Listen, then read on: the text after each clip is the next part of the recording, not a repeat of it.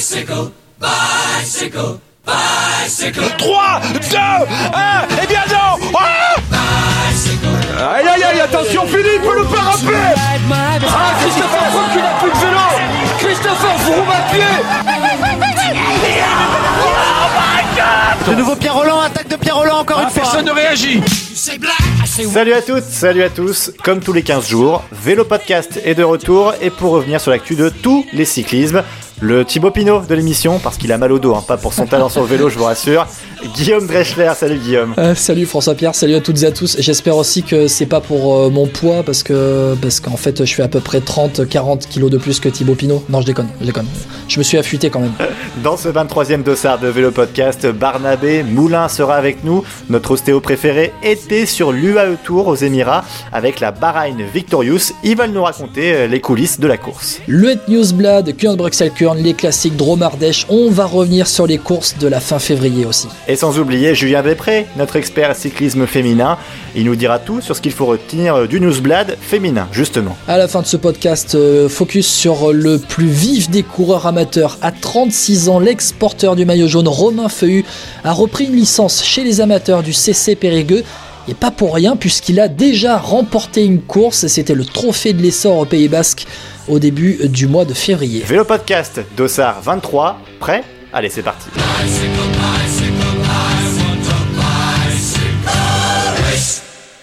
On commence avec l'UAE Tour, le Tour des Émirats Arabes Unis qui s'est terminé il y a quelques jours. La victoire est revenue au vainqueur du dernier Tour de France, Tadej Pogacar de la team UAE Emirates. Il y en a un qui a profité du soleil chaud des Émirats. C'est un habitué de Vélo Podcast, un ami, Barnabé Moulin. Salut Barnabé. Salut à tous. Bon, Barnabé, tu es euh, l'ostéopathe, on le rappelle pour ceux qui ne te connaissent pas quand même.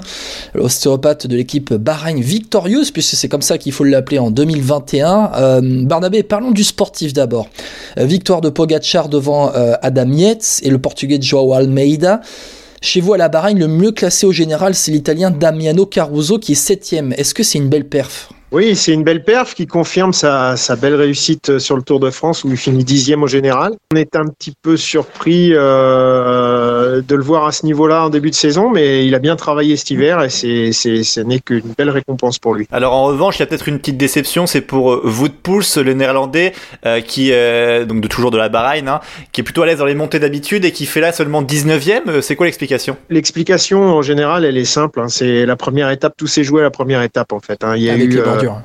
Voilà, il y a eu euh, un très très très vent, euh, un très très fort vent de, travers. Alors moi j'étais en avant de la course et ce qui était particulier, on pouvait voir le vent avec le sable qui traversait la route et il y avait des moments, c'était assez impressionnant. Vous voyez, pendant 100 mètres, il venait de la droite, euh, trois quarts, et après hop, ça partait de l'autre côté, ça n'arrêtait pas de changer. C'était vraiment vraiment très particulier et très fort parce que je, je conduisais une fourgonnette qui qui bougeait beaucoup beaucoup avec le vent. Et en fait, ce qui s'est passé, il y a eu un sprint intermédiaire au kilomètre 65 et les équipes n'ont pas débranché après le sprint et ont lancé les, éventails à ce moment-là. Et malheureusement, il y a quelques coureurs qui n'étaient pas bien bien concentrés à ce moment-là, dont euh, Waterpools qui a oublié qu'il y avait un sprint intermédiaire et qui s'est arrêté euh, pour, comme ils disent à la télé, des besoins naturels, 4 km juste avant la ligne de sprint intermédiaire, ce qui expliquait sa non-présence dans le premier groupe. Ça, c'est un peu frustrant, non Pour l'équipe, quand même? Ouais, c'est un peu frustrant. Après, on jouait sur deux cartes. Euh, Il y avait lui et Jack Haig, et Jack Haig était lui dans le premier groupe, bien placé. Malheureusement, il a crevé. Parce que dans les éventails, euh, bah, vous le savez, hein, on, va aussi dans ce qu'on appelle dans la caillasse, c'est-à-dire sur les côtés. Et il faut voir que là, en traversant le désert, il y avait beaucoup de pierres très très cassantes au, au bord de la route. Et malheureusement, ils crèvent de leur roue avant au, au pire moment. Donc euh, voilà. Donc, ce qui explique euh, résultat un peu mitigé pour, le, pour nos leaders désignés. Bon, Barnabé, revenons juste sur Tadej Pogacar qui euh, a gagné ce, cet, euh, cet UAE Tour, euh, surtout sur la première étape de montagne hein, qui arrivait à Djebel Afit.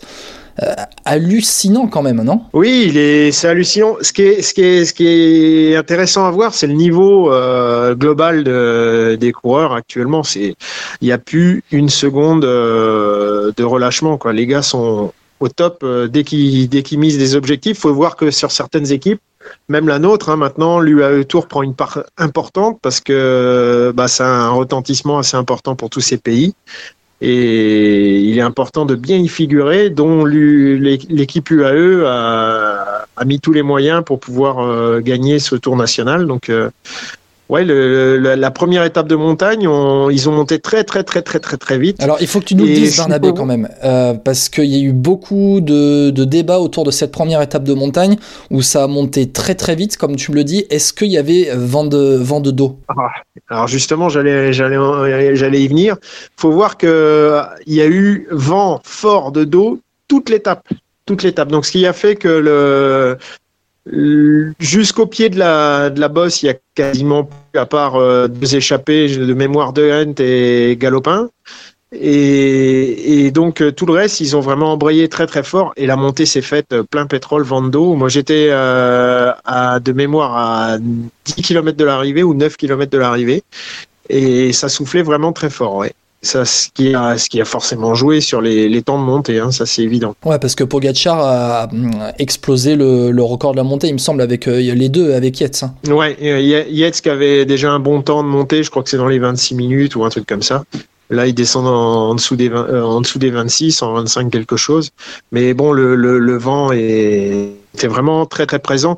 Et ce qui était impressionnant pour euh, pour ceux qui veulent avoir un peu l'ambiance, c'est que on voyait une espèce de nuage de, de sable qui que vous avez dû ressentir aussi en, en Europe là, les fameuses euh, les fameuses nuées euh, ocre que vous avez pu voir dans dans l'atmosphère. On les avait là-bas aussi. Hein. Et, par rapport à Pogacar, ce qui est hallucinant quand même, c'est qu'on avait l'impression que Yates avait beau accélérer, Pogacar il était tranquille dans la roue. Hein. Ça c'était quand même assez hallucinant, je trouve. Les accélérations de Yates c'était impressionnantes aussi, hein. très très longues. Alors du coup, poussé vent dans le dos, mais très très longue, très très forte. Ouais, alors moi je pense que le plus fort c'était quand même euh, Adam Yates. Hein. Et Pogacar, à un moment, j'ai revu le soir la, la, montée finale. Il y a un moment, s'il avait pu accélérer ne serait-ce que 10 secondes de plus, je pense que Pogacar ne suivait pas. Mais c'est impressionnant de voir le, niveau de maturité et de connaissance euh, qu'il a déjà à à son âge, parce qu'il a réussi à, à tenir sa roue euh, pendant pendant le moment critique et puis après à se refaire et bon il n'y avait plus qu'à suivre hein. techniquement c'était parfait quoi. Euh, Barnabé tu parlais de, de la de l'affûtage de, des coureurs euh, comment ils sont les coureurs physiquement après une fin de saison dernière où franchement c'était assez terrible dans l'enchaînement des courses? Et là ça redémarre plein pot aussi là début février. Alors là, bon, il faut voir qu'on a décalé globalement tous les stages d'entraînement d'un mois tous les stages qui se faisaient en décembre ne se sont pas faits. On a eu une grosse, grosse période de préparation en janvier. Je parle pour, le, pour notre équipe. Et donc là, on se retrouve euh, avec les premières courses qui sont avec un mois de décalage parce qu'il n'y a pas eu le, le Down Under, par exemple. Euh, donc on se retrouve à peu près au niveau de performance de ce que les gars pouvaient avoir au Down Under euh, l'année dernière. Et il faut voir que déjà les, les performances sportives sont déjà très fortes. On verra ce que ça va donner sur euh, des courses comme les, les, prochaines classiques qui vont avoir lieu. Après sur les, courses par étapes style Paris-Nice et tout ça, on va voir ce que ça va donner. Ça va être intéressant niveau de récupération. Et... L'UAE Tour, on se rappelle tous un peu que c'est la première course l'an dernier où il y a eu des cas de Covid. Hein. Le premier c'était d'ailleurs le sprinter colombien Fernando Gaviria. Euh, toi qui as fait de nombreuses courses, Barnabé, euh, l'an passé, euh, comment ça se passe dans la bulle sanitaire? Est-ce qu'il y a des changements par rapport à l'an dernier? Ou au contraire c'est la même chose et ça devient toujours aussi pesant, on va dire? C'est non seulement la même chose, mais c'est même encore pire parce qu'on a encore plus de tests. Et encore plus de restrictions, c'est à voir que quand on est arrivé à l'aéroport, ils nous ont fait un test et on avait interdiction de sortir de l'hôtel avant d'avoir les résultats, donc avant le lendemain matin. Donc par exemple, les mécanos ont eu toutes les peines du monde à pouvoir aller au paddock qui était euh, au niveau des paddocks du, du, circuit euh, de F1 pour pouvoir préparer les vélos pour le lendemain. Euh, pour aller à l'entraînement. Donc il a fallu décaler un petit peu tout ça. Donc ça met des contraintes et ça met une pression un peu plus euh, sur l'organisation de, chaque équipe. Et il faut savoir aussi que toute la semaine on a été euh, suivi, pisté, contrôlé. C'est un truc de fou quoi. C'est dingue. C'est pesant toujours autant, pas Barnabé, pour toi, pour les coureurs, pour les techniciens, tout ça? Alors c'est pesant, je suppose, beaucoup plus pour les organisateurs qui sont euh, avec énormément de pression de savoir si tout va bien se passer. Par exemple, avec l'histoire qui s'est passée, l'équipe Phoenix Alpecin qui a été, qui a été euh, pas exclue parce que c'est pas le mot exact, mais qui a, qui a décidé de pas continuer pour le cas d'un masseur de l'équipe c'est un peu la, la, la, roulette russe hein, cette histoire. Donc euh, on ne sait pas trop ce que ça va donner. Il y a beaucoup d'incertitudes et à chaque test on, on, attend, on attend, on attend les résultats. C'est c'est pesant, c'est quand même assez pesant. Ouais. Bon, ben Bernabé, on te souhaite bon courage pour la suite. Alors euh, Là, ton prochain, tes prochaines courses sur lesquelles tu vas être, euh, ça va être la fin du mois de mars, il me semble, avec les classiques belges, c'est ça, si je me trompe pas? Oui, alors mon programme perso, c'est De Panne et Harelbeck, le Grand Prix E3. Euh, et puis après, bon, on va enchaîner avec euh, Tour des Flandres, Paris-Roubaix, peut-être une escapade aussi au, Tour du Pays Basque. Et puis après, il va y avoir une grosse densité avec le Romandie, le Giro, etc. etc. Donc euh, là, on rentre de, de, plein pied dans le vif du sujet. Et ça y est, les courses reprennent et c'est pour notre plus grand plaisir. Merci beaucoup, Barnabé, d'avoir été avec nous. Avec plaisir, comme euh, à chaque fois. Et plaisir partagé. J'en profite pour vous rappeler que Vélo Podcast a lancé depuis le début de saison ses MVP sur Facebook, Twitter, Instagram. Concrètement, vous vous abonnez à Vélo Podcast et vous pouvez voter pour le coureur de la semaine et le coureur du mois. Le coureur de la dernière semaine du mois de février, c'était David Godu qui l'a emporté dans la plupart des, votes. Et puis euh, ben, pour le coureur du mois, alors au moment où on enregistre, le vote est toujours en cours entre Godu, Ballerini, Sam Bennett, Tadej Pogacar, François Pierre. Je sais que tu triches, tu votes plein de fois pour Chouchou Godu. Exactement, je mets plein de comptes différents sur Facebook, Twitter et je vote à chaque fois pour David Godu. J'espère que ça va marcher. Hein. On vient de parler de l'UAE Tour avec euh, Barnabé euh, Moulin. Une petite information pour vous dire que le vainqueur de l'UAE Tour, Tadej Pogacar, vient de prolonger avec euh, la team UAE Emirates. Alors, François Pierre, il prolonge de deux ans, mais en fait, il était déjà en contrat jusqu'en 2024, ce qui veut dire que l'équipe UAE le sécurise jusqu'en 2026. Ah, c'est énorme. Hein. D'ailleurs, c'est le contrat le plus long du peloton, hein, je crois. Ah, actuellement, je pense qu'il n'y a pas un coureur qui est assuré d'être dans son équipe jusqu'en 2026. Après, vu, ses performances, on peut comprendre que tu sécurises ce genre de coureur pendant allez, au moins 10 ans. Quoi. ouais, c'est ça, vu son âge en plus. Bon, euh, François Pierre, il n'y a pas eu que lui à tour parce que ce week-end, il y a eu un, gros, un gros bloc de course. les Drôme Ardèche, les classiques Drôme Ardèche, Ardèche, pardon, on va en parler dans, dans quelques minutes. on va se concentrer sur les Flandriennes maintenant avec euh, eh bien, le Het Newsblad et le euh, le, le Het Newsblad pardon, et Kurn Bruxelles Kurn. Euh, pour vous dire que euh, samedi, eh bien, euh, le Newsblad va gagner par Davide Ballerini devant le jeune britannique Jake Stewart de la groupe AMA FDJ et le belge Sepp Van Mark François Pierre. tu retiens quoi de cette course? Je retiens que c'était une belle course à suivre pour une reprise des Flandriennes parce qu'il y a eu du mouvement, il y a eu des tentatives, ça a échoué et j'avais l'impression que le niveau était un peu similaire pour les gros, on va dire. Personne n'avait été vraiment le plus fort, même à la Philippe qui est parti très très tôt hein, dans la course à 30 km de l'arrivée. Euh, il a pas réussi à forcer euh, euh, pour gagner. c'est d'ailleurs ce qu'ils lui ont reproché un peu, hein, les Van Avermaet, Seb Van Mark, qui étaient à eux dans les poursuivants. Ils ont reproché à la Philippe d'être parti un peu tôt et de pas les avoir accompagnés au moins allez, 10 km de plus. Comme ça, il aurait peut-être pu arriver tout seul euh, à l'arrivée et au moins les, poursuivants auraient pu tenter leur chance avec lui. Mais voilà c'était vraiment sympa. Et puis on voit euh, l'omniprésence de la quick step quand il n'y a pas euh, Van Aert et Van Der Poel hein. franchement Ballerini il avait un fauteuil parce que c'est emmené par Sénéchal. D'ailleurs tu vois le sprint hein, Ballerini il gagne haut la main. Moi j'ai vraiment hâte de voir à la Philippe sur le Tour des Flandres. Vraiment vraiment hâte. Très en forme en ce début de saison.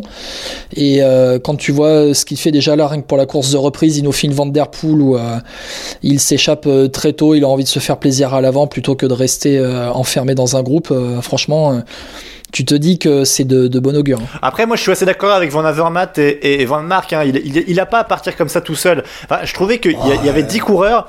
Non, mais quand t'es plus fort, il faut aussi être malin. Et à un moment donné, tu dois aussi te mettre dans les roues avec Van Avermaet, Van Mark, rouler avec mais là, c'est que, le Newsblad. Euh, c'est que le Newsblad. Attends, euh, franchement. Oui, mais c'est des, des, répétitions, tu sais, on sait jamais. Les Flandriennes, ça va très vite. Hein. Ouais. Tu tombes à Ganvevel Game, tu tombes à, à, La Panne. Bien sûr. Euh, t'es foutu. Hein. Non, mais attends, ah les gars, ils, avaient, ils, avaient, aussi qu'à le suivre. Attends, et franchement.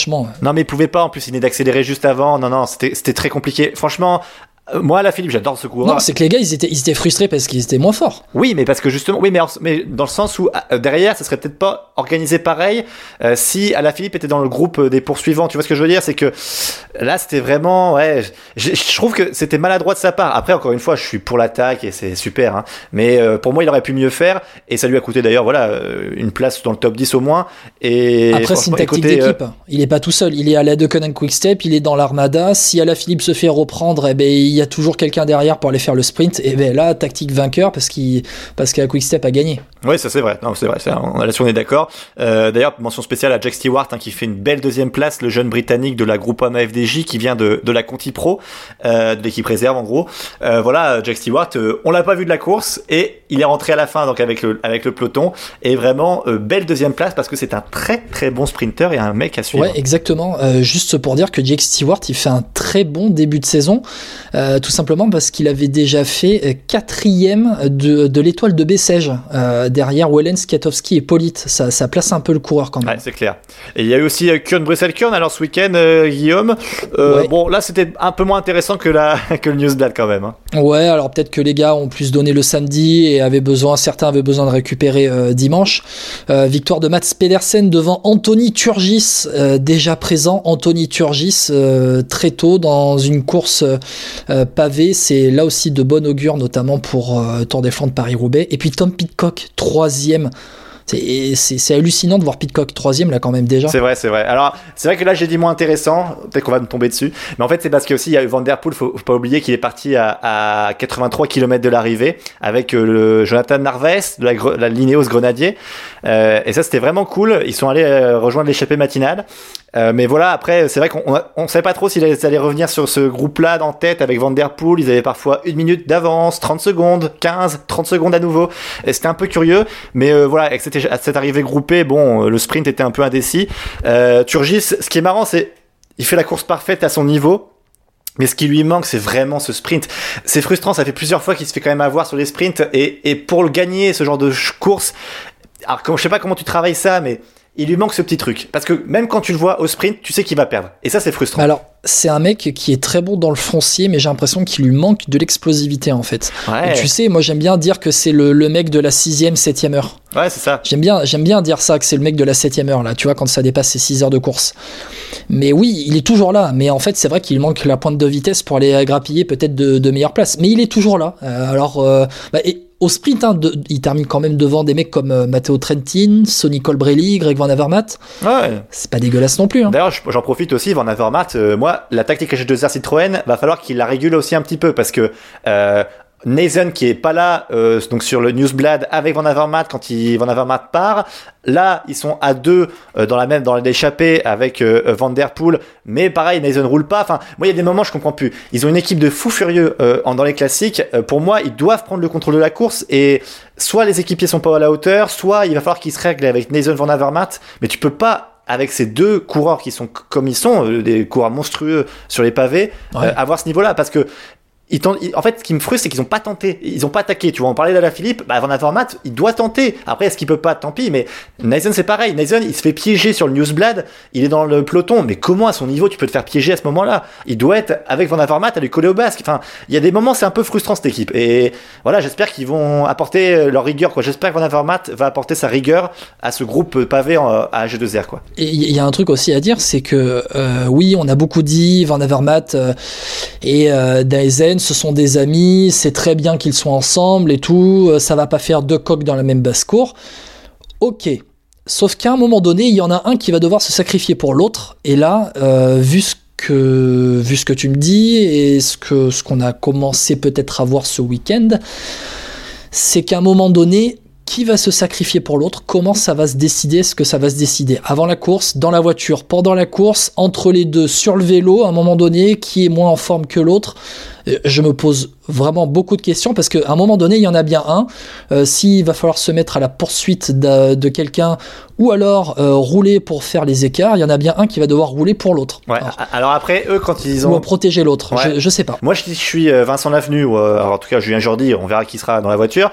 Mais euh, c'est que moi je mettrais tout pour Van Avermaet. Nathan il est pas prêt. Euh, déjà mentalement, ça fait plusieurs années que ça, on le dit, c'est compliqué pour lui, il lui manque ce petit plus à la fin. Nathan ça peut être le parfait équipier pour Van Avermaet sur les 40 euh, derniers kilomètres d'un Paris-Roubaix, d'un Tour des Flandres. Et après, à 20 bornes, s'il arrive plus à tenir, il lâche. Et au moins Van Avermaet, ça peut lui permettre de respirer et d'avoir ce petit jus qu'il n'a peut-être plus avec l'âge, à la fin de course. Mais moi, ce serait ma tactique. Ouais, alors après, on voit, on voit bien la Quick Quickstep qui est capable de mettre deux mecs dans le top 5. Hein. Oui, après, encore une fois, ils peuvent aussi rouler tous les deux. Mais moi, s'il y avait un choix à faire, je ferais le choix de, le choix de Greg Van Avermaet parce que, euh, en termes de vitesse pure sur un sprint, aussi par rapport au Mont Pavé, il est gère mieux que Naisen aujourd'hui. Et même, et encore une fois, on parle de deux, gros coureurs. Ouais, mais ça dépend. Alors, ok, euh, Van Avermaet est toujours champion olympique en titre. Hein, je tiens à le dire quand même jusqu'à cet été à, Tokyo.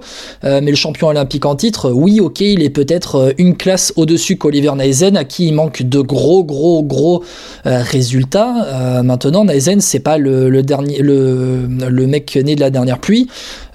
si à un moment donné, Naisen est plus en forme que Greg Van Avermaet, Naisen sera capable de jouer la victoire euh, sur un Tour des Flandres par exemple. Hein. Ah mais qu'il est capable de le faire, je le dis pas. Mais en revanche, est-ce qu'il va le faire un jour? C'est ça la grande question. Parce que euh, encore une fois, les outsiders qui n'ont jamais gagné Roubaix, Tour des Flandres, je peux t'en citer plein depuis 15 ans. Hein. Mais par contre, euh, oui bien sûr, on a bien vu Mathieu Ayman gagner Paris Roubaix. Juste un truc pour te dire que tu, tu me disais, ils ont été surpris par l'attaque d'Alaphilippe.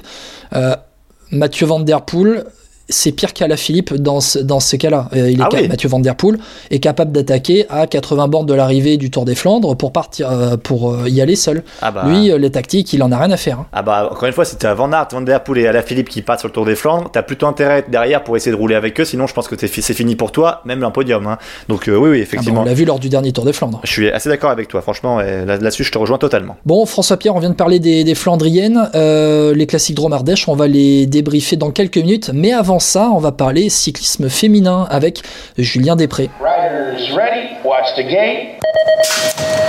Il n'y a pas que les hommes qui courent euh, le Newsblad, les filles aussi, et avec une belle victoire en solitaire pour la néerlandaise Anna van der Breggen de la team euh, SD Works.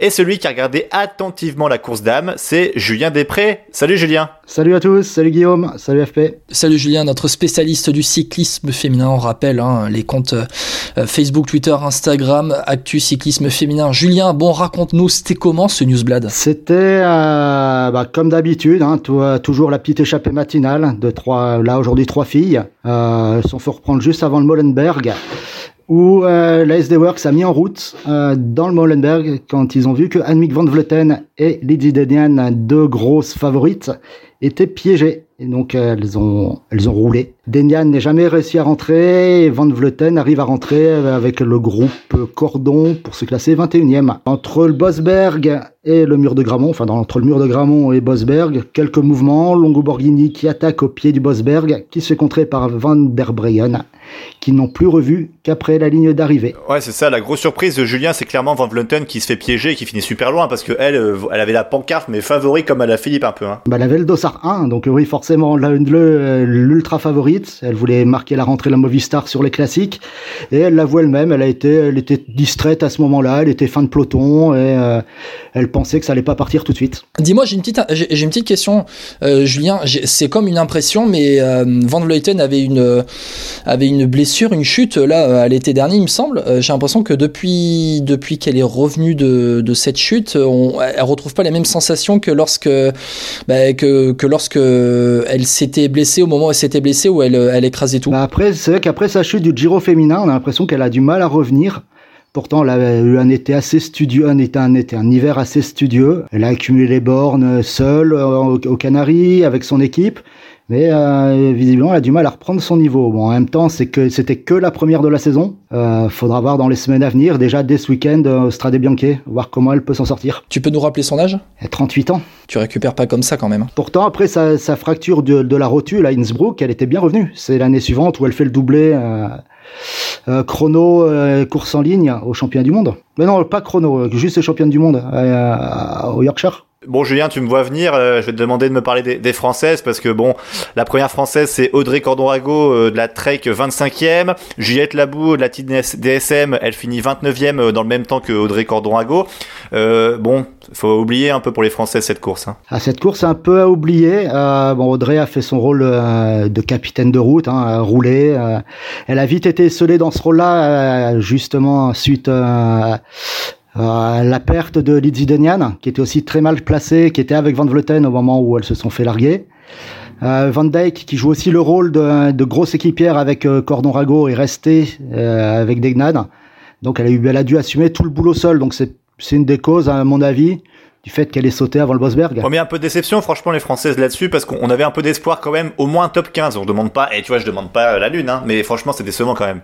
Oh C'est un peu décevant. Après, Juliette Labou, c'était plus là, je pense, par surprise, vu qu'à la base, elle était prévue pour bosser pour Flortier Mackay et pour euh, Liane Lippert qui ont vite, eux, été distancés. Et elle était encore dans le groupe des 30 euh, au pied du mur de Gramont. Et pour ceux qui se souviennent du dernier vélo podcast, euh, tous les deux, Julien et, moi, on avait parlé de Haute Bianic euh, chez la Movistar. Bon, on a vite oublié parce que quand même, elle finit 108ème hein, à 7 minutes 28 de la tête de course.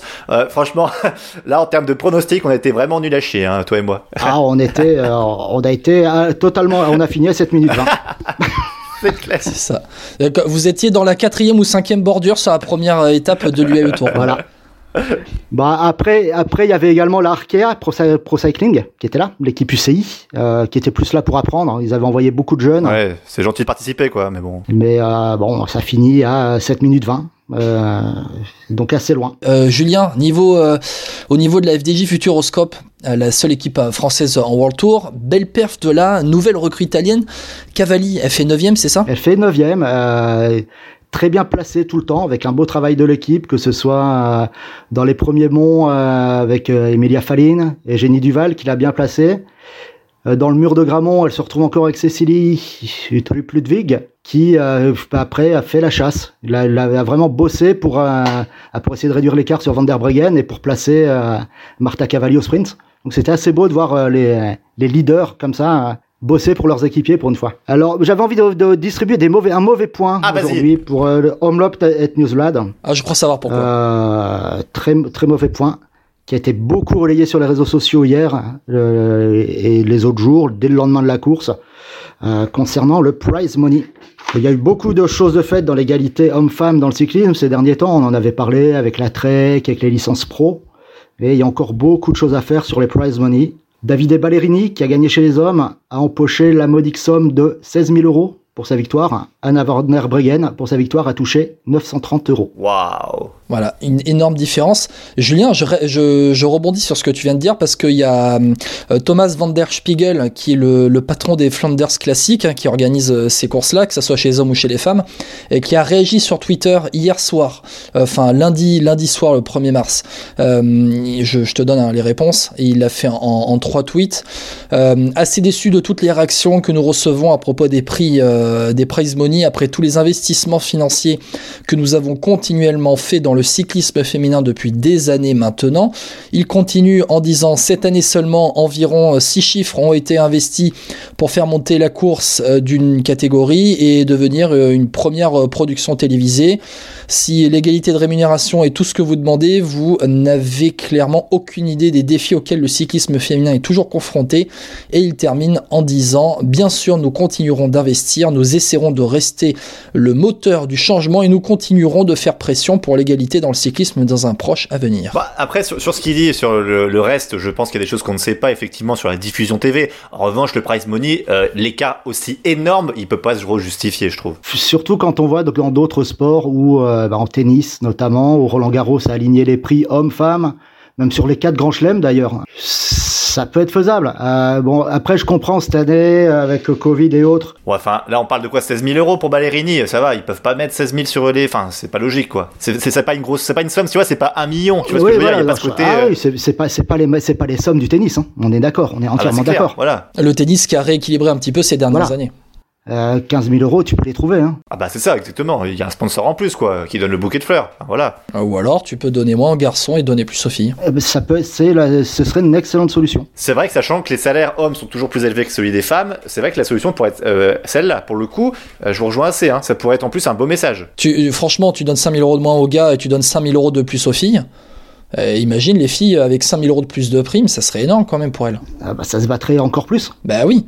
Et puis c'est une émulation, tu donnes plus de... Parce que les garçons aussi, euh, faut, faut dire un peu ce qui est, quand ça se bat pour euh, la victoire, ça se bat aussi pour la prime, hein, c'est dans tous les niveaux. Et chez les filles, euh, aussi, tu, crées une émulation, il y a plus d'argent, plus de primes de course à l'arrivée. Euh, T'inquiète pas que Van der Breggen, elle va pas faire son échappée comme ça, même si c'est la plus forte, elle ira pas comme ça jusqu'à l'arrivée, même si les filles ne se battent pas que pour l'argent, que si la fille est plus forte, elle va, elle va terminer devant. Mais ce que je veux dire, c'est que tu vas, tu, tu vas, voilà, tu vas créer une émulation, tu vas permettre aux filles euh, de, d'aussi plus se montrer sur certaines courses.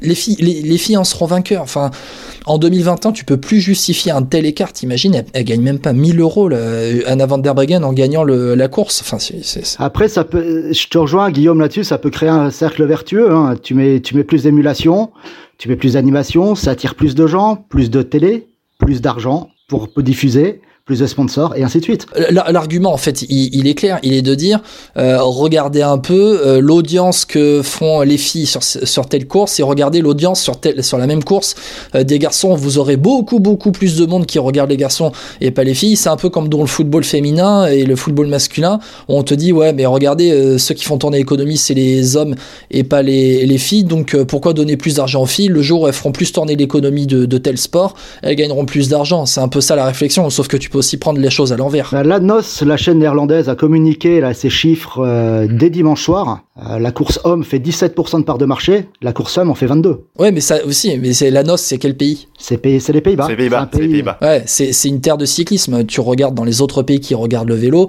c'est en France, à mon avis, t'as pas la même audience. Moi, je, serais curieux. Je, alors, je, ne demande, je demande qu'à voir. C'est normal, Guillaume aussi. C'est la diffusion parce que la NOS, si je me trompe pas, la NOS c'est public. Euh, oui. On est d'accord parce que c'est ça aussi, c'est qu'en fait, là, nous, c'est diffusé sur Eurosport Player en plus.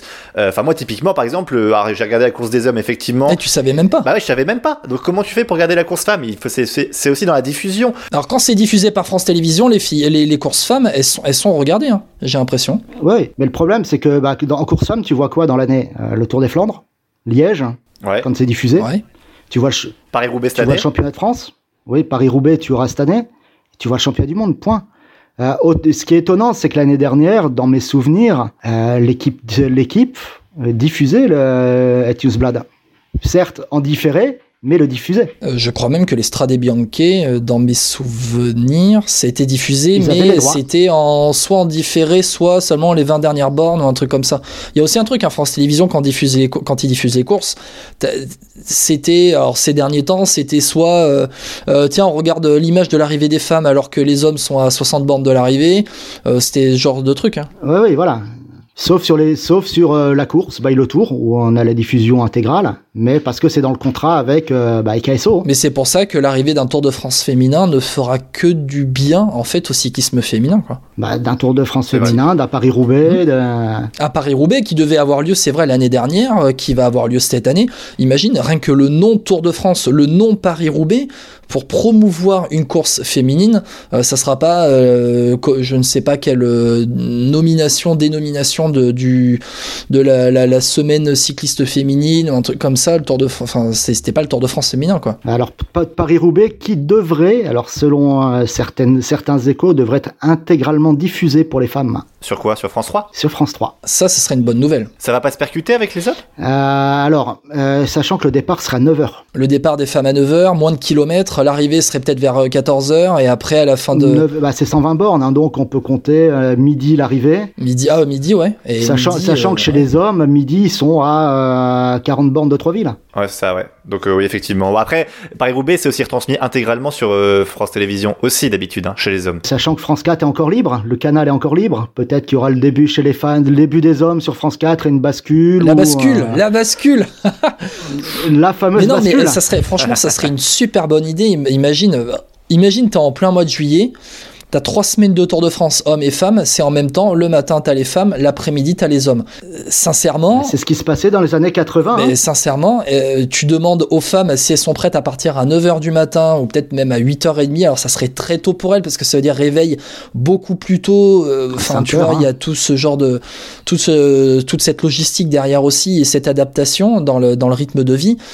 Mais si c'est pour avoir plus de visibilité, avoir, être diffusé en intégralité à la télé, je, je mets ma main coupée que les femmes seraient prêtes à vraiment, euh, à vraiment faire ça, à vraiment s'engouffrer dans la brèche pour avoir ben, une, exposition optimale. Quoi. Mais là, samedi, Strade Bianche, c'est départ 9h hein, pour les femmes. Hein. Et on peut le regarder où? Et, euh, alors, ce sera pas en intégralité euh, sur l'Estrade Bianche, mais ce sera sur euh, bah, Eurosport Player ou euh, pour les frontaliers sur la rail à 3. Bon bah merci beaucoup Julien, on s'est un peu pas dispersé, au contraire on a été plus loin dans le débat, donc merci beaucoup pour euh, toutes ces infos euh, sur le cyclisme féminin. Et évidemment, comme le rappelait tout à l'heure Guillaume, on te retrouve sur Facebook, sur Twitter et sur Instagram avec le compte Actu Cyclisme Féminin. 10 secondes, oh là là, ça va se jouer à la seconde, ce tiré de Adriatico C'est incroyable. 3, 2, 1, et bien non Ah Il termine dans la même seconde Comme promis, place au débrief des classiques Drôme-Ardèche. Victoire euh, samedi sur la, la classique de Ardèche de Chouchou Godu. Yeah. Hein, François Pierre, Voilà. il était impressionnant. Ah ouais, ouais, impressionnant, bah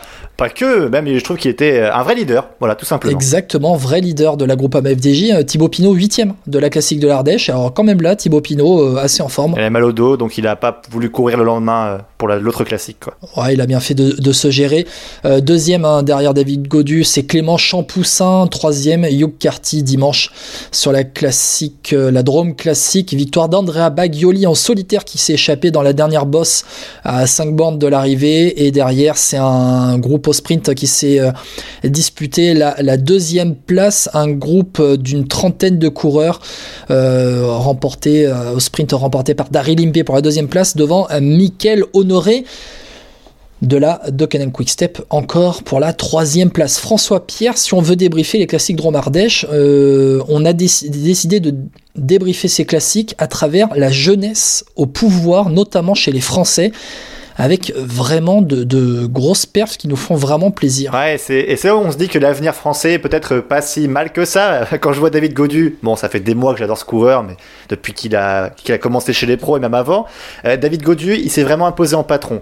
Il a bien couru, il a pas attaqué n'importe comment. Euh, d'abord, Hugh Cartier est parti, il a été le chercher tranquillement. Ensuite, il a contré. Euh, c'était vraiment sympa à voir. Euh, ensuite, il est parti avec Clément Champoussin, euh, 22 ans, le coureur d'AG2R Citroën. Qu'on avait vu sur la Vuelta. Exactement, on en avait parlé d'ailleurs avec son directeur sportif Julien Jordi, Clément Champoussin qui a très bien couru aussi. En fait, ce qui me plaît dans cette course, c'est qu'on a vu des Français à l'attaque et surtout très malins. Parce que sur la descente, Hugh Cartier était pas à l'aise et David Godu a crié à Champoussin on y va et ils l'ont lâché. Après, ils sont. Voilà, ils ont fait un sprint tous les deux. Godu gagne, tant mieux, moi je suis content. Mais Tu penses que c'était une chèvre en descente, Hugh Carty, comme sur le dernier Tour de France avec euh, Ignor Zakharine Peut-être, peut-être. En tout cas, il était mal en point et ils l'ont vu. Et ça, c'est important. Parce que quand tu vois que ton adversaire est mal en point, c'est là qu'il faut attaquer. Et ça, souvent, les côtés français, on avait du mal, surtout les jeunes. Après, ce qui va manquer peut-être à Godu et Champoussin pour les courses à étapes, ce sera le contre-la-montre. Mais en tout cas, c'est bien parti. Et ce que j'ai aimé, c'est vraiment ce, ce côté tueur en montagne, enfin en montée en tout cas.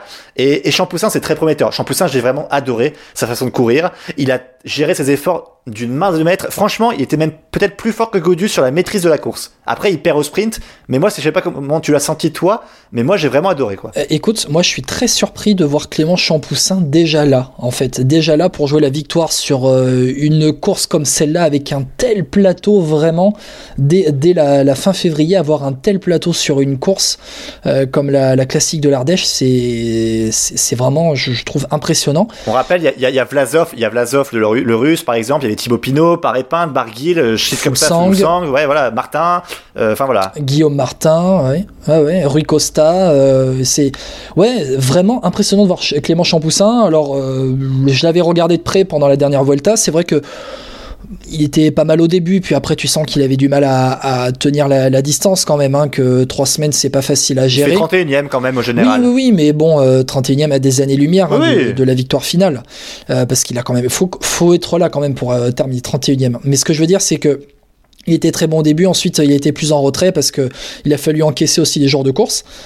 Et puis là, ben, le Clément Champoussin, tu, tu vois, parce qu'il y a Clément Champoussin pour la G2R, mais il y a toute la jeunesse de la G2R qui était là derrière, avec euh, comme lieutenant un Aurélien Paré-Peintre qui était euh, lui aussi en, en grande forme. Ouais, ouais, c'est vrai. Moi, je suis vraiment impressionné de, de les voir déjà ici, déjà ici quoi. Et puis, ce qui me plaît, c'est même un coureur comme Dorian Godon, euh, donc euh, chez AG2R Citroën, euh, qui fait 5ème euh, et 4ème. Oui, Dorian Godon, j'ai oublié. ouais. Et, et bah, Ouais. et ça, c'est assez hallucinant parce que c'est des coureurs qui, si voulez, ils sont passe-partout, ils sont bons en montagne, ils sont plutôt bons au sprint, ils roulent bien. Euh, après, le, ce qui va leur manquer, c'est peut-être- de se spécialiser, mais, euh, mais vraiment, c'est prometteur pour H2R. Moi, je voulais revenir avec toi sur David Godu. Euh, quand je disais la jeunesse au pouvoir, c'est que Godu, il a un statut de leader. Est-ce que tu penses, toi, qu'il peut l'assumer ou pas? Ah mais il a, tu sais, tu sais quoi? Je pense que dans un collectif comme euh, un collectif cycliste, ça se joue à la pédale d'abord. Ça se joue euh, dans les stages, ça se joue en course. David Godu a rongé son frein en étant le lieutenant de Thibaut Pinot sur le Tour de France 2019. David Godu était très en forme. On a vu euh, qu'il a fait un écrémage énorme, notamment dans le Tour Malais. Euh, deux ans plus tard, David Godu, euh, j'ai envie de te dire que quand on voit les Pogacar, les Bernal gagner le Tour de France, je pense que David Godu, il dit pas grand chose, mais il en pense pas moins. Tu vois, le Breton, euh, le, le chouchou Godu, là, à 24 ans maintenant, il a envie de se dire, mais maintenant c'est mon heure. Thibaut Pinot, bon, ben ok, il sera sur les courses italiennes. Moi maintenant, quand je vais être leader sur la course française, c'est à mon tour, je vais commander l'équipe. Et puis les mecs derrière, ils vont se mettre à la planche pour lui, parce que tout simplement, David Godu est au-dessus des autres dans l'équipe. Après, ce qui est bien avec David Godu, c'est qu'il a peut-être un plus gros caractère que Thibaut Pinot. On se rappelle du Tour euh, de la Provence où David Godu euh, est maillot blanc, il roule derrière avec le maillot jaune Michael Woods, mais en fait devant, il y a Mollard et Madouas qui sont partis mais qui n'ont pas réussi à gagner l'étape. Et lui, quand il est arrivé, il a commencé à gueuler sur la critique. Il a, vraiment, enfin, je sais plus, c'était des mots forts. Hein. En gros, si c'était pour faire ça, ça servait à rien de partir en échappée. Euh, et ben, franchement, quand il a dit ça, on pourrait dire oui, il a la grosse tête, etc. Au contraire, moi j'ai dit, mais bien, il a bien raison. Non, c'est honnête. C'est honnête. C'est honnête. Et tout ce, voilà, et c'est tout ce dont on a besoin dans les interviews d'ailleurs. Hein, exactement. l'honnêteté. Et Madouas et Mollard, je peux te dire que la prochaine fois qu'ils partiront, je pense qu'ils y réfléchiront à deux fois avant de pas aider leur copain Godu, par exemple sur Paris-Nice, sur un Dauphiné ou sur un Tour de France. Parce que ça, tu vois, c'est des réglages qu'il faut avoir. Peut-être qu'ils sont partis parce que ce n'était justement pas Paris-Nice, le Dauphiné ou le Tour de France. Maintenant, il y a un truc, c'est que Valentin Madouas, c'est le fidèle lieutenant de David Godu depuis des années, même chez les jeunes. Valentin Madouas a toujours été là pour épauler David Godu et l'inverse aussi sur des courses euh, plus vallonnées, moins montagneuses. Euh, l'inverse est aussi le cas. Les deux, les deux mecs roulent ensemble depuis je ne sais combien d'années. Je crois même depuis qu'ils ont 10 ans, ils roulent ensemble, ils sont de la même génération, du même âge euh, pratiquement. Les gars, eux, ils vont, ils vont se tenir. Valentin Madouas sera toujours là pour David Godu. Ouais, mais j'attends de voir, moi, Madouas sur euh, euh, les courses d'un jour, euh, les classiques ardennaises, parce que Madouas, on, nous en parle beaucoup. Il avait fait un très bon Giro il y ah, a deux ans maintenant. Il sera là. Ouais, j'attends un peu. ah non, moi je, suis sûr certain qu'il peut jouer, il peut jouer top 5 d'un Liège-Bastogne-Liège. J'ai vraiment un doute parce que là on parle pas Liège-Bastogne-Liège, il y aura Van Der Poel, Van Aert, Alaphilippe, Roglic, enfin tu vois tous ces coureurs là, c'est quand même franchement, dix fois au-dessus de Madouas, malheureusement pour l'instant. Hein. Ouais, pour l'instant. Après, Valentin Madouas, il a 24 ans. Euh, euh, sur les monuments, l'année dernière, euh, bon, ben, il fait 14e du Tour des Flandres, il fait 25e de Liège-Bastogne-Liège, il fait 11e à la Flèche Wallonne, 4e de Paris-Tour en fin de saison, il est quand même présent. Il, va, il va être là, il va être là. Ça va être, je pense que cette année, peut-être avec Thibaut Pinot plus en retrait, Godu Madouas, qui vont être un peu plus propulsés euh, à l'avant euh, par la groupe AMFDJ, c'est peut-être leur heure aussi. Hein. C'est ça qu'il faut, c'est ça qu'il faut retenir. Je suis d'accord, je pense qu'on a une année de, de transition sur la, les vieux briscards, Bardet, Pinot, etc., Barguil, et le passage des, jeunes avec Godu, Godon, Père Champoussin. Euh, voilà, je pense qu'on est vraiment une transition et cette année va, va nous le montrer. Ça doit être l'année de la confirmation pour les deux, pour les, les jeunes. Je te rejoins assez. Je pense que, ouais, cette année, s'ils nous montrent des choses, je pense qu'on peut être euh, rassuré pour les 3-4 prochaines années à venir euh, sur les, les, courses par étapes et sur les classiques ardennaises. Il nous manque toujours ce, ce pavéiste qu'on attend tant, mais Florian Sénéchal n'est pas mort, il n'est pas vieux non plus. Avec euh, Anthony Turgis. avec Anthony Turgis sur Paris-Roubaix. Donc euh, je pense vraiment que ouais, là, on peut être assez confiant sur euh, toutes les, toutes les formes de, de route sur les, courses World Tour. Et FP, on peut dire un mot, on peut élargir ce débat sur les jeunes avec ceux qui ont été à l'avant mais qui sont pas français. Andrea Baggioli, déjà le premier, lui, qui, souviens-toi, avait été, je crois qu'il avait remporté la première étape du Dauphiné l'été dernier. Euh, au sprint devant Roglic, il avait, euh, il avait grillé sur la ligne. 21 euh, ans, 21 ans seulement, Andrea Baggioli. Et la jeunesse, elle est là, hein, parce que Michael Honoré, lui aussi, 24 ans, c'est présent. Quinn Simons, qui a été présent avec la Trek, lui qui avait été suspendu pour des tweets polémiques, qui est revenu. Quinn Simons, il est présent là aussi. Vlasov aussi. Tu vois, toute cette génération, elle est en train de prendre le pouvoir. Et là, il y en a un petit derrière, parce que on parle de Remco Evenepoel, mais il y a un futur Evenepoel qui a annoncé chez les Allemands Marco Brenner de la team DSM. Il a 19 ans, c'est sa première saison chez les professionnels et il vient directement des juniors. même pas par la case espoir, quoi. même pas par la case espoir, ce sera à suivre des vélos podcasts, ça, c'est aussi se dire tiens quel coureur on peut suivre? Eh bien on écoute vélo podcast comme ça on sait quel coureur il faut il faut faire attention voilà. Et on, dit merci qui? Merci Guillaume. Merci Guillaume. Allez à bientôt. De nouveau Pierre Roland attaque de Pierre Roland encore ah, une fois. personne ne réagit. Papy fait de la résistance. C'est comme ça qu'on pourrait résumer le retour de Romain Feuillu sur la route chez les amateurs Guillaume. Ouais, on rappelle son palmarès chez les pros. Il a porté le maillot jaune du Tour de France en 2009 il a remporté au sprint Paris-Bourges et le Grand Prix de Fourmi deux fois. Et depuis cette saison Romain Feuillu a re-signé chez les amateurs au CC Périgueux d'Ordogne. Et il a déjà scoré en février en remportant le trophée de l'essor basque. Romain Feuillu est avec nous. Salut Romain. Salut les petits jeunes. Et comment tu vas? Bon, Romain, t'as pris ta retraite en 2019. Pourquoi t'as voulu reprendre la compétition en amateur là en 2021 bah Parce que j'avais des rhumatismes et je me suis dit que le vélo c'était bon pour la santé. non, sérieusement, non, non, non, non. Non, sérieusement, c'est parce que euh, normalement, je j'avais pris ma retraite euh, sportive en effet euh, pour aussi pour pour le bien de la famille, pour des soucis de genoux que j'avais. Et voilà, il y a eu le confinement, il y a eu l'impossibilité aussi derrière d'organiser des séjours cyclistes comme je devais le faire avec le à, cause du Covid. J'en ai organisé un premier séjour cycliste en novembre, en, en, octobre pardon 2000, 2020 en Espagne et je me suis mesuré aussi à des bons coureurs espagnols de parmi l'élite. Et puis ça m'a vraiment, euh, j'ai vu que j'étais vraiment au niveau et ça m'a vraiment donné des idées. J'ai une possibilité de re-signer dans une équipe là-bas en Espagne et puis euh, voilà. Euh, au final, j'ai re-signé en France avec Périgueux qui est juste à côté de chez moi, qui roule sur des vélos Giant. Je suis ambassadeur aussi Giant, donc voilà, beaucoup de choses ont fait ouais que voilà j'ai repris une licence à Périgueux avec l'ambition ouais, un peu secrète de, de, bien figurer dès le début de saison. Voilà, après je n'avais pas affiché trop mes ambitions mais publiquement mais l'envie était là, ouais. Que penses-tu justement du, niveau amateur? Parce que tu as fait des sacrés résultats. Je disais vainqueur du trophée de l'essor, euh, deuxième du circuit de l'essor, deuxième de l'essor basque. alors là, pour te cacher, c'est mal foutu. Hein. ah bah de toute façon, euh, les, les équipes amateurs, elles sont, euh, elles sont bien structurées. C'est des petites équipes pro. Il y a un bon niveau. Alors après, c'est pas parce que j'ai fait des résultats qu'il faut que je dise qu'il n'y a pas, il y a pas de niveau. J'ai un meilleur niveau, je pense, de vélo là que sur mes dernières années professionnelles. Aussi tout simplement donc parce que je suis, je suis motivé, j'ai envie de, euh, ouais, je suis ouais, je suis vraiment motivé. Je, je, je me consacre à fond euh, à l'entraînement en plus euh, euh, de, de, coacher quelques quelques gars et voilà donc.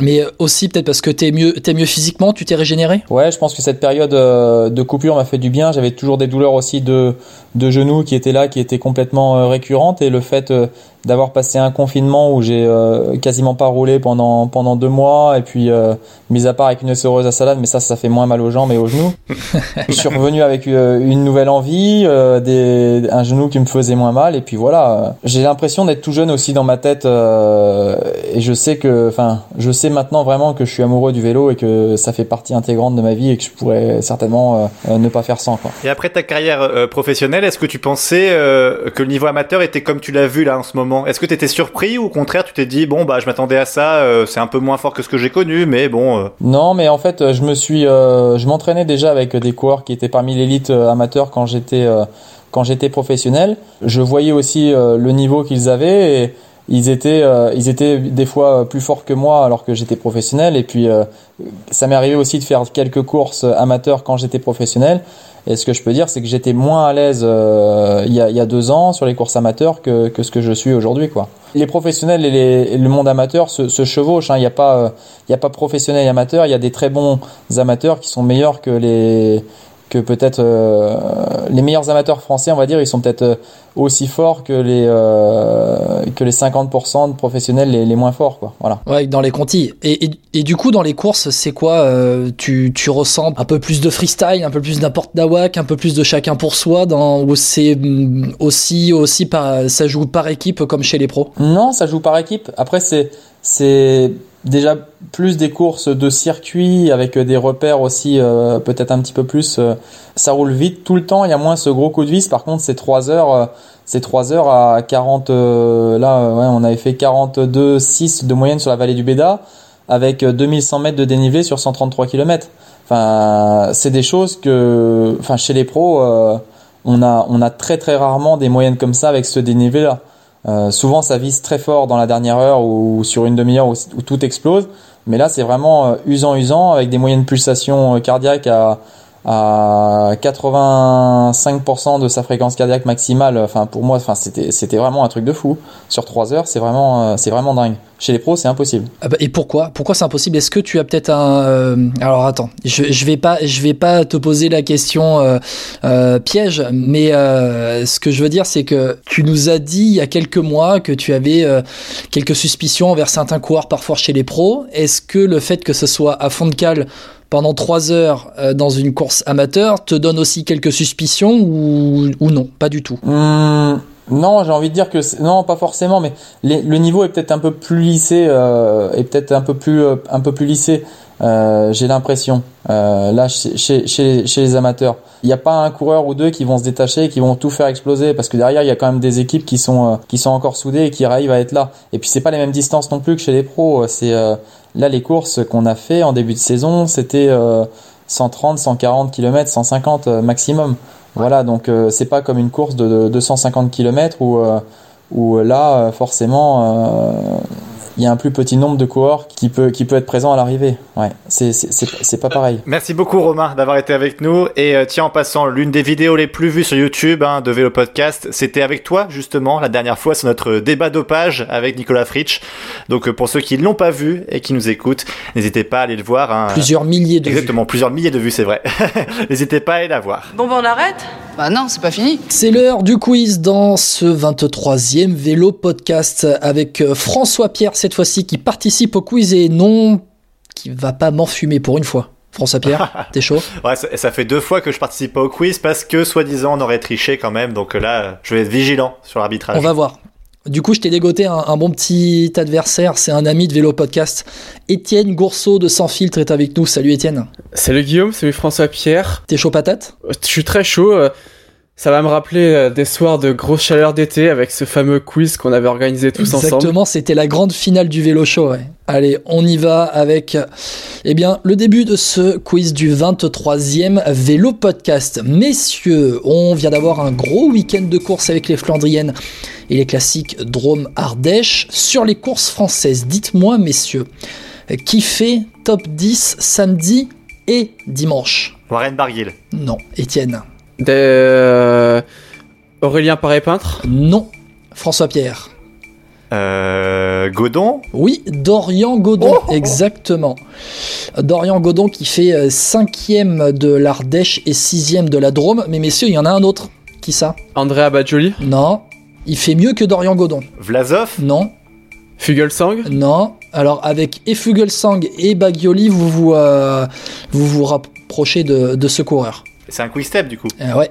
Putain, je parie que c'est pas le plus connu en plus Euh, non, mais c'est un très bon coureur. De Venance Non. Et avec Fugelsang aussi, vous vous rapprochez de lui, je vous le dis. hein.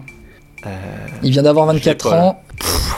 Allez, Ouais, je suis loin. top, terminé. Mickaël Honoré. Oh Ah ouais, en plus, on l'avait cité dans le Honoré qui fait quatrième de l'Ardèche samedi et troisième de la Drôme classique dimanche. Gros début de saison hein, pour Mickaël. Honoré. Euh, bon ben voilà, 1-0 pour François Pierre dans ce début de quiz. Messieurs, je viens vous poser la question pour les Flandri... pour les pardon pour les Drômes Ardèche. Maintenant, je vais vous poser la même question pour les Flandriennes qui fait top 10 des deux courses samedi et dimanche. Gilbert Non, Sénéchal non, Genier non. Stewart Euh, Non, ce n'est pas Jake Van Mark Stewart. Non, ce n'est pas Van Mark. Van Avermaet Non, toujours pas. Alors, euh, dans est les nationalités, je vais vous aider peut-être. Il y a un Italien et un Allemand. Et bah Ballerini Non. Trentin Oui, Matteo Trentin. Et De Matteo Alors attends, deux secondes. Matteo Trentin qui fait 8ème du Het Newsblad samedi et 4ème de Kurn Bruxelles Kurn dimanche. Et tu as dit Degenkolb, Étienne Oui. Ce n'est pas ça. Euh, oula, ah, c'est un Allemand. Ouais. Il n'y a, pas- il y a pas eu beaucoup d'Allemands. Euh, Heinrich Hausler euh, les Flandriennes. T'as dit, t'as dit qui, Étienne? Heinrich Hausler Ben non, il est australien. Non. Ah, Heinrich Hausler, attends. oh, tu- Non, et Étienne Papy était, Australi- était allemand pour Heinrich Hausler, mais par contre, lui, il est Ah australien. oui, il est passé... et avant, il était allemand, par contre. Ouais, Ouais, exactement. Allez, un Allemand qui a été une bonne surprise il y a quelques années sur une grosse course flandrienne. Nils Polit Ouais, Nils Polit. Ah, bah dis donc, bah, tu vois, j'avais complètement oublié, lui. Euh, Nils Polit qui fait 10e samedi et 7e dimanche. Nils Polit, donc, qui euh, évolue cette année dans l'équipe Bora Hansgrohe, puisqu'il a rejoint la Bora Hansgrohe cet hiver pour accompagner Peter Sagan. Bon, ça fait 3-0 pour François Pierre qui démarre ce quiz de tambour battant, j'ai envie de dire. Bon, c'est bon, on peut arrêter le match là, monsieur l'arbitre. Euh, non, je crois même qu'on va le durer de, on va le faire durer jusque de loin, loin dans le temps additionnel pour que Étienne gagne. Euh, hein Étienne, c'est bon, t'as reçu les réponses C'est bon, j'ai reçu les réponses. Allez, on peut continuer. Euh, on va continuer sur ces courses euh, dont on vient de parler, la Dromardèche et Flandrienne. Je vais vous poser tour à tour des questions sur ces courses-là.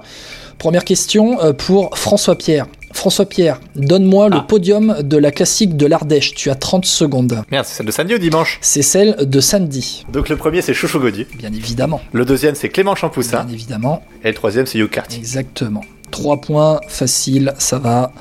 Tu as ton chouchou Godu qui a gagné. Tu, Ah oui. Avec la mafia chouchou Godu, tu as porté euh, David Godu dans la victoire pour l'MVP de la semaine, alors que c'était Tadej Pogacar qui le méritait. Étienne, euh, Étienne, à ton tour, je te demande eh ben, le podium de la course de dimanche, la Drôme classique. Donc en 1, Andrea Baggioli. Oui. Euh, Simon Clark en 2. Non. Après, après j'ai pas. Euh, on- Il y a un mec sur le podium, on vient d'en parler il y a quelques minutes au début du quiz. Ouais, mais là, non, ça me revient pas. C'est pas facile, hein. vraiment, c'est pas facile. euh, c'est pas Ah ouais, facile. c'était beau, je les ai- donner les trois pour, euh, pour l'Ardèche Ouais. en plus. Je sais, c'était la plus facile samedi. Euh, c'est arrivé au sprint hein, derrière Andrea ça. Baggioli qui a 11 secondes d'avance sur le groupe euh, sur le groupe principal avec un Sud-Africain et un Danois derrière lui. Ah, Daryl Impey Ouais, Darrell Impey qui termine deuxième et Honoré en 3. Et Mi- Mickaël Honoré troisième exactement. Ça fait Tu veux pas lui filer les réponses aussi 6 euh à 3. 6 à 3. Attends, attends, attends, attends, euh, calme-toi un peu. Parce qu'on va, on va passer maintenant aux Flandriennes, François-Pierre. Avec, Ah, eh bien, avec François-Pierre, je vais te demander de te demander, je vais te, te demander, pardon, c'est mieux si je parle français, le podium de Kurn-Bruxelles. Kurn qui s'est déroulé dimanche. alors Kurn Bruxelles Kur c'est Pedersen, Mats Pedersen premier. c'est Turgis 2. Exactement. Et le troisième, par contre, je l'ai complètement oublié. Euh, euh, qui est-ce qui. 10 s'impose, secondes. euh, un- je peux avoir la nationalité ou pas? Tu peux avoir nationalité, c'est un Britannique. Merde, alors là, euh, Stewart?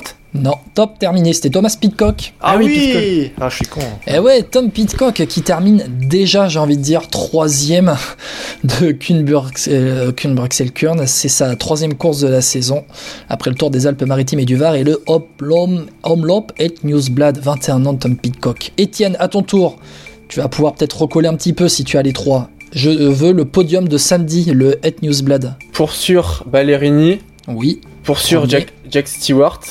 Le jeune britannique de la groupe FDJ deuxième. Et après, en 3, peut-être euh, Alexander Christophe. Non, Non, moi je l'ai. Ah, moi, je l'ai pas. c'est un Belge, tu as 15 secondes. Lampart. Non, dans ce style-là. Steven. Non, Nysen. non, Van Avermaet. non. Il va tous Van les faire. Va- Ouais, Van Mark, Oh, quel Van scandale, Mark il, va- il sur, en a le, fait 5, quel scandale. sur le fil. Bah attends, Ouais, oui, il m'a donné c'est le jeu aussi, il faut qu'il le trouve. 10 secondes pour mon C'est. Van hein. Mark qui termine troisième. Ah bah, moi j'ai dit 15 secondes parce qu'il avait trouvé les deux premiers euh, plus rapidement. Voilà. Donc ça fait au score un score de 8 à 6 pour François Pierre. Etienne recolle un petit peu. On va passer à l'UE Tour qui s'est terminé samedi. Il reste 3 minutes, hein, un peu, 3 minutes environ dans ce quiz du 23e vélo podcast 6 à 3 pour François Pierre contre Étienne. Attention, je veux les vainqueurs d'étape de l'UAE Tour. Euh, Est-ce qu'on fait ça en rapidité ou en effort curseur? Messieurs, je vous laisse choisir. Et Fort Curseur? Faut curseur, allez. Effort curseur, je vous demande, messieurs les vainqueurs d'étape de l'UAE Tour, 3, 4, 5, il y a 6 vainqueurs à trouver. Étienne, toi qui es mené au score, combien tu peux m'en donner? Pour l'instant, 5. Ok, François Euh, Pierre. bah, J'en avais 5 aussi. Donc, euh, il y en a un que j'arrive pas à me souvenir. Seul... Est-ce que tu tentes le 6, mais si tu en donnes 5, tu auras un point en moins Ah, allez, je tente le 6, moi. De toute façon, rien à perdre. Rien à perdre. On est là pour s'amuser. François Pierre, je te laisse me donner les vainqueurs d'étape de l'UAE Tour. Alors, euh, la première étape, je crois que c'est Van Der Poel. Oui, qui remporte la première étape marquée par les bordures. Alors, euh, après, c'est, je sais qu'il y a Ewan, Caleb Ewan qui remporte la dernière étape. on a euh, Pogachar, la troisième, à Djebel Lafitte, on a Bennett, du coup, deux fois, je crois. qui en remporte Ouais. deux au sprint. Il y a le, le danois, alors j'espère pas me tromper, c'est Vingegaard ou Vingegaard, Vingegaard. Ouais, je te... Ouais. Étienne, on l'accorde. Ouais, oui, Vingegaard, ouais. Pour une fois qu'il a un bon mec, euh, Jonas Vingegaard de la Jumbo Visma en plus. Putain, il trouve un mec de Ouais, Jumbo Visma, c'est impressionnant. non, j'ai vu l'étape, c'est pour ça. et le dernier, là j'ai un doute. Euh, parce que je crois que c'est le chrono, mais je vois pas d'autre que Ghana. Mais je crois que c'est Ghana. Filippo Ganna, c'est ça. Ouais, oh, je- incroyable Bien joué. Il nous donne les 6. Etienne, tu les avais les 6 Ouais, je les avais aussi. Tu les avais aussi, mais t'as été un peu trop euh, prudent en donnant 5. Ghana il arrive au dernier moment. Exactement. Et Filippo, Ganna, bon, ben, le, l'écart se creuse entre François-Pierre et Étienne, mais c'est pas fini encore. Il y a euh, 14 à 6 pour François-Pierre. C'est pas fini, messieurs. Je vais vous demander, eh bien, euh, maintenant, le top 10 du classement général final de cette UAE Oh, Tour. oh, là par contre, je vais douiller. Compliqué ce Ouais. top 10 parce que, eh bien, parce qu'il y a eu cette étape des bordures qui a dessiné le général dès la première étape. Euh, Et du coup, il faut savoir combien on en a sur les 10, c'est ça? Euh, là, j'ai envie de vous dire euh, oui, effort curseur. Étienne, c'est à toi la main. Pour le moment, 3. T'en as 3, François-Pierre. J'en ai 4 moi, sûr. Étienne, Non, pas mieux. t'as pas 5 Non. Ah, tu, tu, tu veux qu'il me plante, hein C'est vraiment dégueulasse, Guillaume. Exactement, mais oui, Non, exactement. je suis sûr que j'ai pas 5. J'ai pas, j'ai pas assez suivi cette semaine euh, l'UAE. Ouais, c'était ouais, ouais, c'était en milieu de journée sur euh, GCN Eurosport. Euh, François-Pierre, vas-y, donne-moi tes Euh, 4. bah, moi j'ai déjà le podium, c'est Pogacar, Yates, Almeida, ça je suis sûr. Ouais, Et exactement. puis dans le top 10, il y a, euh, deux, il y a Caruso de la Bahrain Victorious. Damiano Caruso, exactement. Est-ce que tu en as d'autres? Non, bah après, moi j'aurais tenté des Bouchards, mais je suis pas sûr, je crois qu'il est pas dedans. Ouais, il termine 15e. Et, exactement. euh, il termine après, je sais 15e. pas trop, parce que il y en a plein qui se sont fait choper par la bordure, donc euh, j'ai pas trop. Exactement. Étienne, est-ce que tu en as d'autres à rajouter? Higuita Allez, euh, sans, sans, sans malus, si tu en as là. Higuita Sergio Higuita, il termine 11ème. Ah, Dommage. merde. Devant Anthony Roux, non? Euh, Anthony Roux qui a complètement craqué. Anthony il a Roux abandonné, qui je crois, était. lui. ah, il, Il a a abandonné, exactement. Ouais, il a Ouais, abandonné ouais. parce qu'il s'est pété la gueule, je sais plus où. Mais il avait craqué dans Jebel Lafitte. Euh, bon, messieurs, ça va être dur hein, de donner le reste parce que oui, Pogacar, Yates Almeida, quatrième Chris Harper de la Jumbo Visma, Oui. cinquième Nelson Poles de la IF, le sixième c'est un Danois de la Trek que je ne connais absolument pas, Mathias Skelmos Jensen, voilà. Moi non plus. septième Damiano, Damiano Caruso, huitième Mattia Cataneo, neuvième Ruben Fernandez de la Cofidis et dixième Fausto Masnada Ah, de Masnada. La Deceuninck Quickstep. Le, euh, je suis sur la fiche hein, de Mathias Skelmos Jensen. Ce mec-là, il a 20 ans. Et il termine sixième de sa première course World Tour. Euh, C'est pas trop mal. Sa fiche l'année dernière, il était dans l'équipe réserve, euh, la Léopard Pro Cycling. Putain, ça existe encore ça? Euh, apparemment, enfin en tout cas l'année dernière, elle y était encore cette, cette équipe. Euh, ben messieurs, je pense qu'on va terminer ce quiz. Là, j'avais encore un autre, euh, un autre euh, effort curseur à vous donner, mais Allez, on fait un kit au double. On, termine, on fait un temps additionnel effort curseur. Non, kit, Allez. ouais, puis kit au double. Genre, il gagne, il gagne. Oh, il est joueur. Oh, ok, ok, il est joueur. quand, Alors le comme ça, 14 quand, à quand je joue 6. comme ça au poker, je perds. hein. Allez, messieurs, top 10, je veux le classement mondial de Pro Cycling, de Pro Cycling Stat qui, euh, eff- qui effectue ce, ce classement euh, jour après jour seulement sur ce début d'année 2021. Oh, euh, Je veux le top 10 mondial depuis le début d'année 2021 selon le site Pro Cycling Stat qui référence donc tous les, euh, toutes les courses. Euh, Étienne, du coup, Étienne, en kit ou double, en effort curseur, combien tu en as? Oh, je vais en tenter, euh, je vais en tenter, je, je vais en tenter au moins 5 pour le moment. Au moins Attends, 5, mais ça, ça date c'est de quand à quand ça? À chaque fois, je confonds, c'est pour ça. C'est depuis le début d'année 2021. 5 euh, Putain, 5 ouais. Bon, bah, euh, ouais, là, là, je les ai pas les 5, mais. euh, T'as pas les 5 Non, non. Oh, t'es prêt à perdre, attention Ah, ouais, je vais pas. Vas-y, vas-y, tente-les parce que moi, je les ai pas là, les 5. Allez, Étienne, attention, c'est la victoire qui se joue. Bah pour moi déjà il y a Pogacar. Bien sûr, qui est deuxième. Pour moi il y a Adam Yates, Adam Yates qui est cinquième. Ballerini, Davide Ballarini qui est premier. donc Jack Stewart. Jake Stewart qui est troisième du classement. Il doit, il doit y avoir euh, très certainement du euh, Aurélien Paré-Peintre. Qui est septième. Après, bah, je peux en rajouter maintenant que j'ai mes 5. Il y a Tim Wellens. qui- Tim Wellens qui est être là. neuvième. Euh, après, bah, on peut rajouter certainement David Godu. David Godu qui est sixième. Ouais. On peut ajouter Badjoli aussi. Andrea Baggioli qui est 17ème. Il n'est pas dedans. Mais tu en as 7. Je tiens à remercier Rival Manager, le jeu en ligne qui du coup euh, euh, s'aligne sur Pro Cycling Stat pour les, pour les classements et du coup euh, Ouais, ça m'a permis de, de les retrouver un peu à la mémoire. François Pierre a voulu faire le beau en faisant bah... quitte ou double. Il s'est fait un rakiri complet alors qu'il était jouer, euh, largement jouer, en tête. Bon, ouais, là, j'ai pas de... Ouais, t'as raison. en fait, François Pierre, est-ce que tu as les autres qui, Oui, ceux qui alors, restent Van là Der Poel, j'imagine Van Der Poel, non, on n'est pas Euh, dedans. bah, qui est-ce qu'il peut y avoir d'autres? Sénéchal? Alors c'est en route, hein, c'est en route, hein, attention. Hein. Sénéchal, tu dis? Ouais, non Ouais, qui est huitième. Euh, euh, Ghana, il doit pas être loin, non? Il te manque le quatrième et le dixième. La Ghana, elle a fait que des victoires d'étape. Hein. Non, pas Ghana. Donc non. Un Colombien et un Italien. Quatrième Colombien, euh, dixième Italien. Narvaez en colombien, non? Ah non, il est euh, équatorien. T'as dit euh, italien le, le dixième? Ouais. euh, C'est pas Diego Ulissi encore Non, non, non.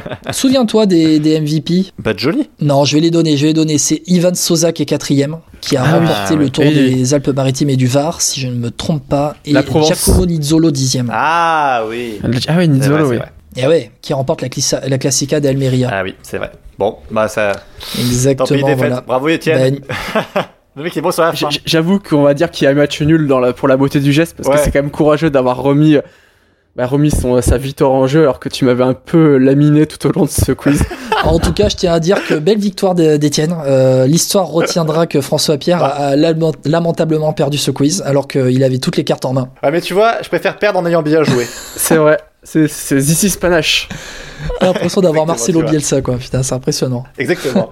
Exactement. Bon, Étienne, merci, beaucoup d'avoir été avec nous. Merci à, merci à vous deux. Et puis, ben, Étienne, à bientôt hein, dans Vélo Podcast. À très bientôt. Je vais écouter attentivement ce podcast encore une fois. D'ailleurs, j'en profite euh, pour euh, vous dire d'aller voir hein, l'article sur Cadel Evans euh, de Sans filtre, hein, c'est ça, je me trompe pas. Tout à site, fait. hein. La rétro. Et donc et voilà donc du coup c'était assez intéressant et puis il y a pas mal d'actu enfin d'articles sur le cyclisme aussi dedans donc euh, c'est toujours intéressant de voir ça. Bravo Étienne. C'est aussi beaucoup. un média en ligne qui fait vivre le cyclisme comme nous on essaie de le faire, donc il faut euh, souligner le travail des copains. Bon Guillaume, encore un podcast euh, bah, riche hein, avec beaucoup de débriefs, avec euh, du cyclisme féminin et à noter que Paris-Nice arrive bientôt et on sera on sera là. hein. Ouais, on sera là. On va se faire, on, on va reprendre, je pense, François Pierre, les, les lives Instagram pour ce Paris-Nice. Là, les courses reprennent. Il y a eu pas mal de débriefs de courses. On va parler de Paris-Nice. euh, Peut-être pas au quotidien, mais euh, très régulièrement. Donc euh, j'ai vraiment hâte avec un petit chouchou Godu qui sera.